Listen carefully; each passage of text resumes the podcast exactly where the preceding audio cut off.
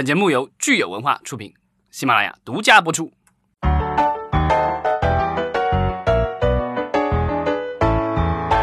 欢迎大家收听新一期的影视观察，我是老张。我是九千，大家好，我是石溪。这一期我们聊一个老话题啊，我们在一七年和一八年都聊过的一个话题，就是啊黑名单。好莱坞剧本黑名单。对，每一年的十二月份，在圣诞节前的一个周末吧，然后就会发布这样的一个名单。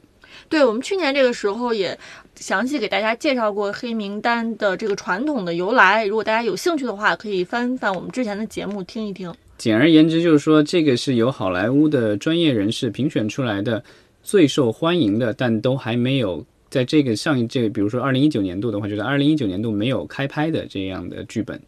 对，但是这些剧本很有可能在未来哈会被拍成电影。对，因为其中呢有一些剧本已经有买家，然后已经有导演或者是有呃这个制片公司呃在出钱在制制作，这或者是在筹备当中了，呃，它只是没有开拍而已。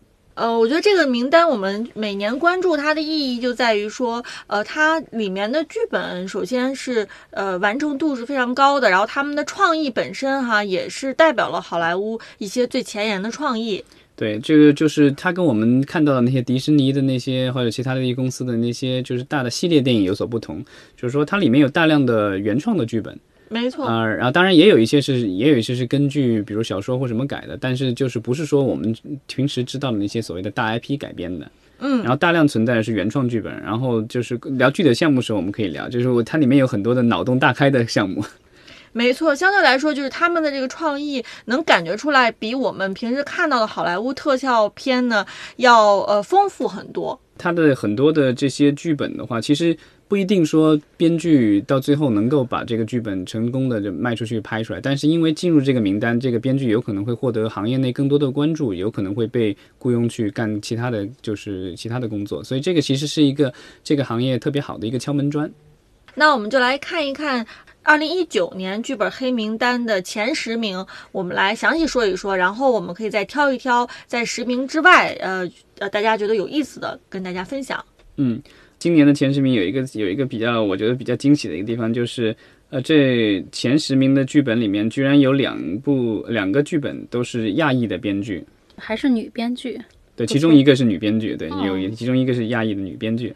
对，我们看，其实排名第一位的小林，他的编剧是小林健三，就是亚裔编剧。对，应该是日裔的，嗯，应该日本裔的美国人。他得了二十九票。所以排名第一。对，就是说，呃，今年的话，其实要入围这个名单的话，至少要六票啊。这这二十九票是第一名。他小林健三的作品叫做《向前进》，嗯，是一个科幻题材的一个，说的是整个世界就是突然一下时空静止了，然后这个男主角泰迪觉得他是唯一幸存的人类，但突然他的前女友莱娜就出现在他家门口，然后两个人一起踏上了寻找人类被冻结的原因的这个旅途。同时还要解决面对他们，就是要解决他们之间的这个关系的一个问题。对，我相信这也是关于个人成长的。可能在这个解决人生难题、解决人类难题的路上呢，可能两个人发现，呃，重新找到了自我，或者重新找到了真爱。二零一二其实也是这样吗？所有的这些问题都是属于全世界会有一个大的灾难，但是你的这个人问题不会因为这个大灾难而消失，但是可能会因为这个大灾难可能得到升华吧。对，如果你的人生当中出现什么问题，千万不要等到呃有大灾难来临之际再解决哈，能解决就赶紧解决。对，然后第二名叫视野，他有二十票，嗯，这个讲的是这个是我觉得这这几年可能就大片小片里都比较火热的一个题材，是讲 VR。呃，是有一位女士兵，她被迫用这个 VR 设备重温她在战斗当中最糟糕的一天，但是这个 VR 设备呢出现了故障，所以呢，这个里面的场景对跟她的记忆没法匹配了。对，所以这样呢给她造成了很大的困扰，她开始怀疑自己的理智了。对，这个其实情节有一点点像之前汤姆克鲁斯演的那部叫《明日边缘》，对吧？那里面就不是说是 VR，只是说他一直在穿越回那一天，就是跟外星人战斗。其实有一点点像这个情节，当然这个是一个呃 VR 版了。对，而且这个主人公是一位女性。嗯，哦，第三部是得票十九票的，叫《别担心，亲爱的》。讲的一部关于二十世纪五十年代家庭主妇的心理惊悚片。她的现实出现了裂痕，隐藏于当下的令人不安的秘密被揭露。这种有年代感的呃剧情片，就是我觉得现现在的这个美剧还有电影都特别热衷这种，对吧？就是然后这个就是服装啊，然后到的布景什么的都特别复古那种感觉。对我们看这个剧情的总结哈，其实是一个高度概括，所以我们光看它的呃设定，可能很难知道这到底是一部什么样的电影。如果大家有兴趣的话呢，还是需要看看它的这个剧本原文，可能才能知道为什么这样一部电呃这样一个剧本能够拿到十九票。因为我看到这个呃剧情大概这个设定呢，好像也没觉得它有特别新奇的地方。对，那可能就是它的这个剧情安排的好了。对，然后我们看第四位哈，第四位就是呃一一位华裔的编剧，女编剧对女编剧得了十六票的这个部作品叫做《蝉》。这个编剧叫 Lilian 鱼，我在多年前看过他写的这个电视剧的这个剧本，因为他好像是在给一个美剧在写剧本。我在查了一下，他原来在 IMDB 上是叫给一个叫 Powerless 的一个美剧写写过剧本，然后之前也写过一些其他剧本。他这个。剧情的话，说的是一个才华横溢的黑客被神秘组织蝉三零三三零一招募，然后他发现自己陷入了威胁整摧毁整个世界的阴谋中。然后据说是这个这个是基于真实的一个组织啊的故事改编的。对，这个组织的名字就叫蝉三三零一。这个其实是前苏联的一个呃秘密间谍组织。然后在前几个月有一部美剧也是根据这个。呃，去做的一个一个内容哦。大家如果对这个题材感兴趣的话，可以找那部美剧来看一看。嗯，对。然后我们现在看下面是排名第四是一样的哈，这个得票数都是十六票，就是叫《旅行者》的一个作品。这个就是也是挺有意思的一个概念，说是一个男人每天早上都会在同一时间向前穿越一段时间，然后每次穿越的时间越来越长，然后。他就是发现要把自己的身边家人留住越来越困难，然后他就想找到一个解决办法，但是呢，他的秘密就被传播到了全世界。这个概念我觉得还挺有意思的，基本基本上就是他在无意识状态下控制不了自己这个穿越的时间，然后一直在往前跳。对，其实我们之前说这个时间穿越的呃这个作品非常多哈，但是它的这个设定呢，好像的确是又有这个新奇的地方。对，其实你如果不不穿越的话，就是失忆，其实也能解释，类似于那个就记忆碎片一样的，对吧？一直记不住。是，然后这个作品其实是根据小说改编的，所以它并不是一个原创的剧本。嗯。然后接下来我们还有一个作品也是得了十六票哈，呃，它是叫《不能承受的天才之重》。嗯，这个就是我觉得就是属于脑洞大开的一个 一个项目了。他已经在剧本的写作阶段已经把主演确定好了，因为他要写的就是演员尼古拉斯凯奇，然后在里面尼古拉斯凯奇应该要饰演自己，然后他负负债累累，然后走穴去参加一个墨西哥亿万富翁的生日派对。尼古拉斯凯奇到那儿以后，发现这个富翁是经营着一家，呃，毒品的这个营销网络。然后呢，中央情报局就招招募了凯奇来进行情报工作。感觉脑洞很大呀。对，不知道这个编剧写这个作品的时候有没有跟尼古拉斯凯奇商量好哈？但也有可能这个剧剧本背后的故事我不明白，但是我我觉得很有可能这个是一个就是定制的一个作品。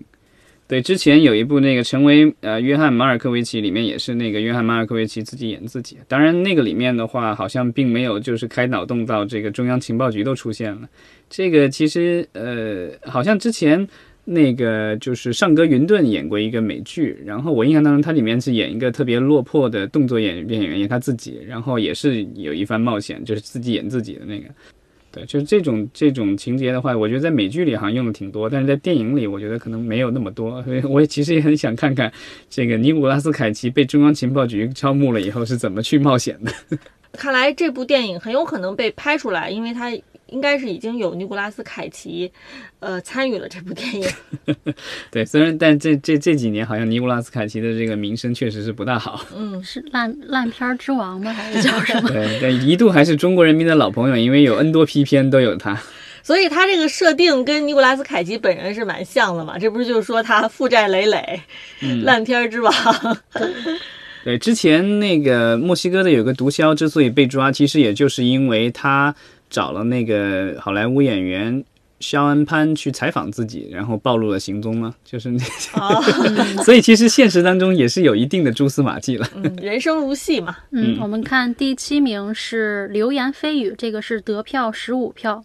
呃，故事是二十世纪七十年代的洛杉矶情侣史蒂威尼克斯和林赛白金汉加盟了弗利伍麦克乐队，随后便进入了全球知名、臭名昭著的吸毒以及销量最好的专辑的轮回中。呃，这也让两人的故呃，两这也让两人的关系开始瓦解。嗯，这个个是讲音乐圈儿？呃，然后像这两年，比如说那个就《火箭人》，然后《波西米亚狂想曲》这种音乐传记片都是卖的特别火，然后不但是就是票房特别火，对吧？然后演员也屡屡得奖。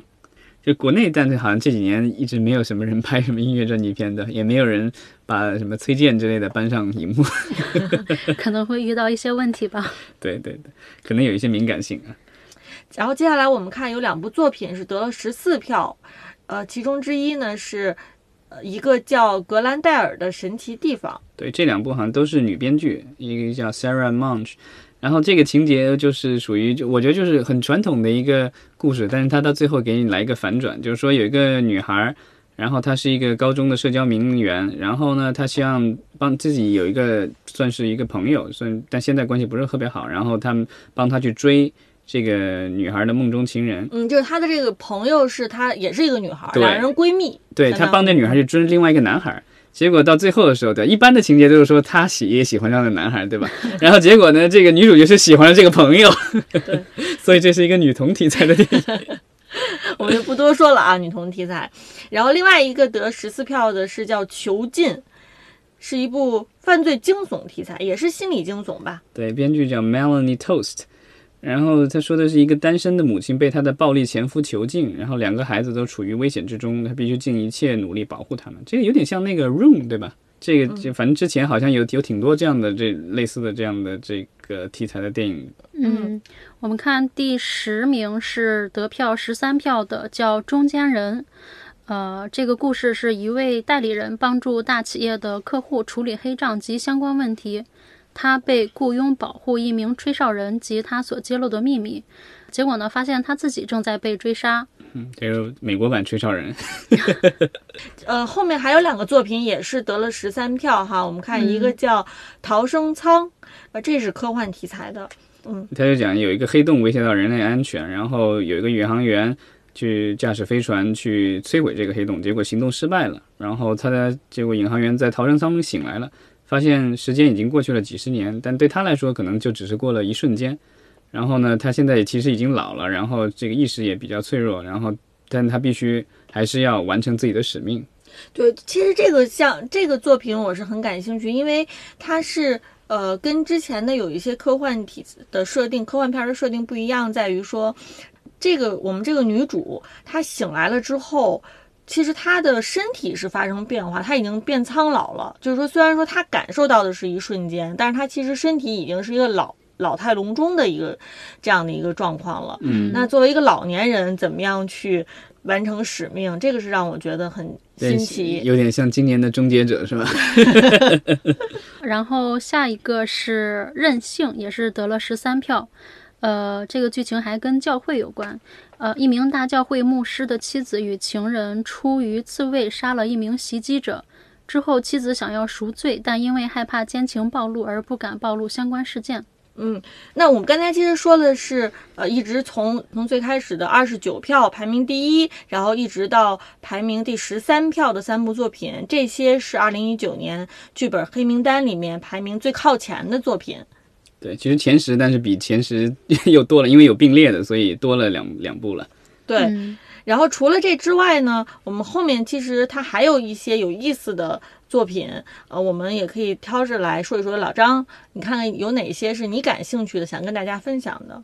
就是因为这个黑名单上，它除了会标注呃编剧是谁的话，它还一般还会标注，比如说这个编剧的经纪公司，然后或者他的经理人公司，或者是如果已经有呃就是呃制作公司呃出钱愿意做这个东西的话，他你就会把这个制作公司、出品公司也放上。那这一次的话，我看到有好几个都是奈飞的项目，我们可以集中说一下这几个奈飞的项目。好，呃，这个奈飞的话，就是它有一个，就是最靠前的是投有十票的一个项目，叫他们克隆了泰伦。嗯，这个感觉是一个科幻惊悚片，就说的是呃一群毫不相干的人被一系列的神秘事件撮合在一起，最后揭发了一个政府阴谋。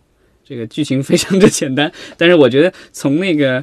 从它的这个标题，因为剧本我没看，从标题来看，我觉得可能是一个科幻题材的，因为就是可能会涉及到克隆人或什么之类的。这也许这个政府阴谋有可能是一个克隆的阴谋。嗯哼。然后我们看奈飞还有一个是人物传记片，叫贝迪福特。贝迪福特是美国曾经的第一夫人，对福特总统的太太。是。然后其实这个故事呢，就是讲述了贝蒂福特他的一生当中的高光时刻哈。对，因为他是。呃，风光无限的第一夫人，然后又是美国平等权利修正案的一个坚定的支持者，但是呢，在白宫中他有各种挑战，然后丑闻据说也不断，然后呃跳舞啊。喝酒啊，对吧？各种事情，虽然他每天都吃二十六粒药，但是他的这个支持率、欢迎率好像比美国历史上任何一任总统都要高。反正，就是这样的一个人物的一个传记故事。对，其实大家也可以看到，像奈飞也陆续的有很多呃人物传记出来哈。对，爱尔兰人其实也算是根据一个书，也算是有真实事件改编的。除此之外呢，我们看奈飞还有一个作品叫《第一次攀登》。嗯。这个这个项目还跟中国有关系，攀登就登山题材的一个电影，然后说的是这个主角叫希拉里，他在一次呃自由攀登事故中几乎丧命，然后之后的话，两年后他找到了自己的老搭档来帮自己记录自己重回巅峰的这个过程，然后他要在中国的偏远山区攀登一个四千英尺，也就是我算了一下是一千两百一十九米的一个岩岩石峭壁。然后呢，在这个过程当中，他要和自己的心魔以及超自然的力量做斗争。最后，他发现这座大山感觉不是很想被征服。嗯，但是这个设定里面说的这个大山显露出自己并不想被征服，我不知道它是一个比喻呢，还是说这个这本身是一个奇幻片啊？对，这山有生命是吧？我也不知道。对这个，但我我我更愿意觉得它可能是一个纪实题材的。嗯，应该应该不至于山上飞什么怪物下来吧？我我觉得他有可能是选择了中国的这样一座山，是不是考虑到奈飞这个电影有可能会被引进到中国？应该不至于吧？我也不知道这个是不是有真实事件为基础还是什么之类的。但是登山来中国还算比较正常吧，毕竟咱们还有珠穆朗玛峰这样的地方的存在，对吧？就是其实 这个各种各种险峻的山也挺多的。嗯，我是很想看一看啊，这个原剧本，看看他为什么特地选择了在中国。偏远地区的一部一座山。对，除了奈飞的这些这个剧本以外的话，还有一些其他的，我觉得也有比较有意思，咱们可以这个也跟大家分享一下。有一个是得了十二票的，叫这个片名特别有意思，叫《奶奶要去死》。对，其实这个故事我觉得最有意思的是，奶奶给我们的这个主人公挖了一个大坑。对，就是主人公他要结婚了，但是呢，要自己。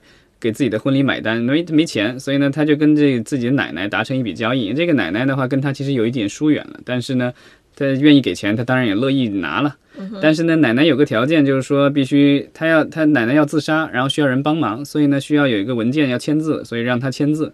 然后就给他钱，然后他当然就愉快的答应了。当然之后的话，他才发现奶奶其实终极目标对不是要死，而是要破坏他的婚礼，而且还要破坏他的生活。对，人奶奶可干的够绝的哈。对，这奶奶好像是个大反派，不知道最后会不会有一定一定的反转，给奶奶洗个白什么之类的。嗯，这个我也觉得特别有意思。九千有觉得哪个特别有意思吗？我看了比较好玩的一个是，呃。巴伦一个关于爱、失去与遗产的故事，这个感觉是根据根据这个真实的事件给杜撰。对啊，这个就属于脑洞大开的。对，因为他这个剧情特别有意思，因为害怕自己父亲成为总统而对自己的个人生活、国家和还有世界都造成毁灭性的打击。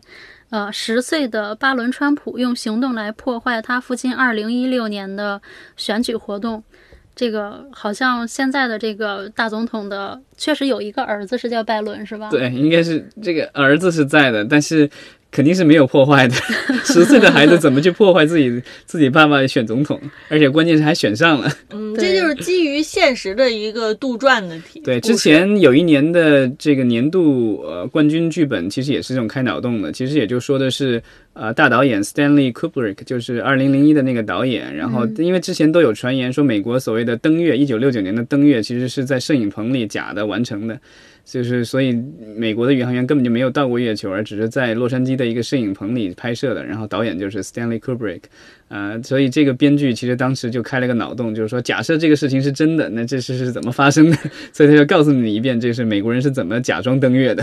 嗯，其实在这里面我看到的最有意思的一个作品是，它叫《此房不售》哈，它是得了十票。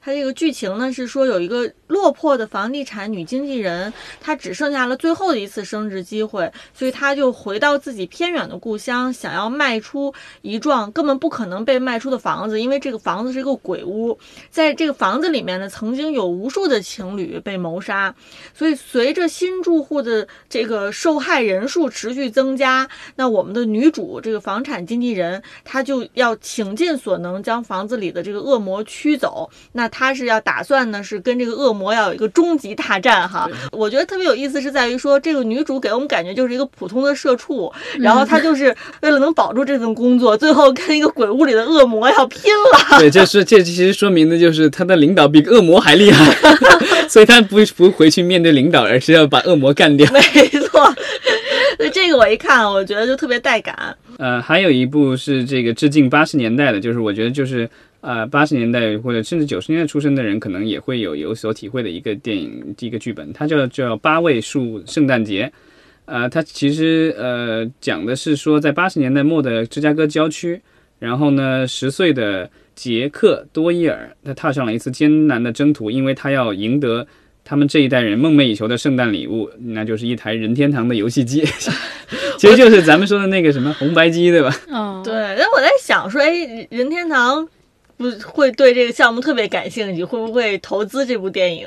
不知道，但那个呃剧本我稍微看了一点点，没看完，看了一部分，我觉得挺有意思的。就是说，他其实讲的是说这个小男孩儿，呃，他们一群孩子，然后其中有一个人家里是可能是富二代，特别有钱，有个游戏机，但是就他自己玩儿。然后呢，然后其他孩子必须排队，然后经过他挑选，才能每天可能可以进去十个人玩儿，所以大家都很不过瘾。然后终于这个，然后他想让父母买一台这个游戏机，但父母说了坚决不能买，因为那个时候。大人都觉得游戏机这东西是带坏小孩的东西，但是突然有一个小孩说，我们这个旁边的有一个这个童子军一样的什么东西，就是说，呃，你去卖那个圣诞的那个花圈儿，卖的就是那个花环，然后卖的多的最冠军的话，可以得到一台免费的，得到一台任天堂的游戏机。所以在这这个整个社区的小孩都疯了，然后开始竞争，然后我们的主角就是要击败所有的小孩，成为销售冠军，登上人生巅峰，拿回自己的任天堂。呃，挺励志的。对啊，然后里面我觉得还挺多的情节是致敬八十年代的一些经典的这个语电影，比如说这个《七宝奇谋》，如果大家看过的话，《Goonies》就是很经典的一个这个小孩的寻宝的一个电影，然后还有其他的一些很多八十年代电影流行文化的这东西都充充斥在其中。对，还是有怀旧哈，这样打打这样的点。而且这个的编剧特别有意思，我看了一眼，就是他这编剧叫呃，他的姓我不会念，他叫 Kevin，然后后面一个特别长串的姓，然后呃，他的这个其实剧本是他自己写的，但其实之前他写了一本书，所以他是根据自己写的书，然后改编成了一个剧本。嗯，这个很了不起，就嗯又能写小说，又能写剧本。对，然后这个有十一票，嗯，这个其实是我比较期待的一个项目。嗯，好，那呃，我觉得其实我们因为看到这个黑名单之后，还没有时间读这个剧本原作哈，我们嗯只是说看了看这个剧本的设定、情节设定。那有机会的话，我们也会再读读原作。到时候大家如果是呃老张如果有什么想分享的，我们可以再分享给听众对，我觉得就是如果大家有兴趣的话，可以私信我们，可以分享一下这个剧本的这个，对，每一个剧本都有的，嗯，分享一下剧本链接。好，那我们今天就聊到这儿，好，谢大谢谢大家。